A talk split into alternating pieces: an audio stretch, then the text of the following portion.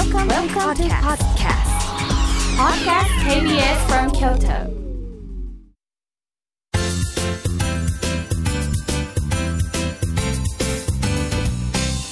あつこの部屋。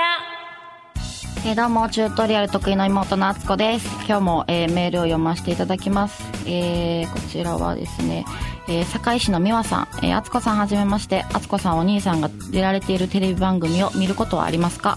えー何の抵抗もなく普通に見れますか？もう随分前の話なんですが私には学生の時に3年間家庭教師をしてくれていたお兄さんがいました。そのお兄さんが歌手デビューすることになりえーすごく嬉しくて絶対応援しようと心に決めていました、えーところがいざそのお兄さんの CD を買ったりテレビを見たりラジオを聴いたりしてみるとなんとなく照れくさいというかこっぱずかしいというか変な気持ちになってしまいまともに見たり聞いたりすることができませんでした。えーあつこさんの場合どんな感じなのかなと思いメールしてみました。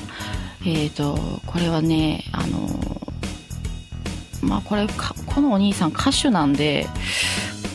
かっこいんでしょうね。なんかまあ歌ってはる姿とか。それは全然いいと思うんですけど私一番嫌やったんが、まあ、漫才してるとことかはやっぱり普通にネタ見てて面白いなと思うんであのネタお兄ちゃんのネタ見るのはすごい好きなんですけど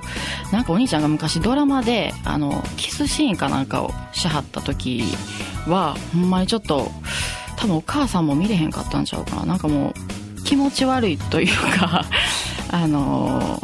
照れくさいではないですけどちょっとなんかちょっとなんやろ兄のプライベートを見てしまったようなあの見てはいけない兄の顔を見てしまったような気がしてすごいちょっと複雑な気持ちになってなんでちょっとあんまりそうですね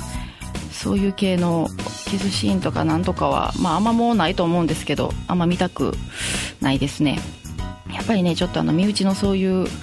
のは抵抗があるので私でも。はい。そんな感じです。えっ、と次はですね、えー京都市のアブラムシさん。えー私は女子校なんで男の子と出会う場面がありません、えーどうやったら男の子と男の子の友達ができると思いますか、えーこれはどなんやろな。多分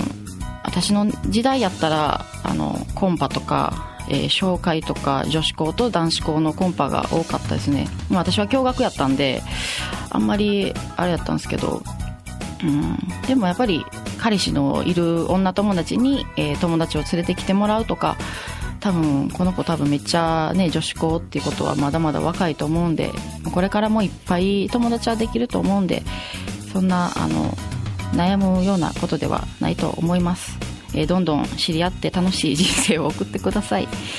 えー、とですねあともう一つ神奈川県の、えー、りえさん。えーあっちゃんはじめまして私はあっちゃんと同い年の主婦です。あっちゃんはお兄ちゃんがチュートリアルの得意ってことで得意したこと損したことはありますか？えーあと B コースの鍋と付き合ってて、えー得したこと損したことはありますか？えーっていうメールなんですけど、えー鍋と付き合ってて得したことはございませんね。あの損することもないんですが得することもまあないです。はい。でお兄ちゃんの妹で得したことは得というかやっぱり m 1取らはった時にあの私が漫才してるわけじゃないのにみんながおめでとうっていう電話やメールがいっぱいもらって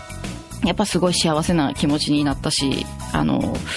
私の兄があの得意よしみでよかったなと思いました。これが常に今得してることかなと思います、えー、まあ何でもいいんでまたメールください。メールアドレスはリアルアットマーク KBS.NE.JP です。あつこの部屋。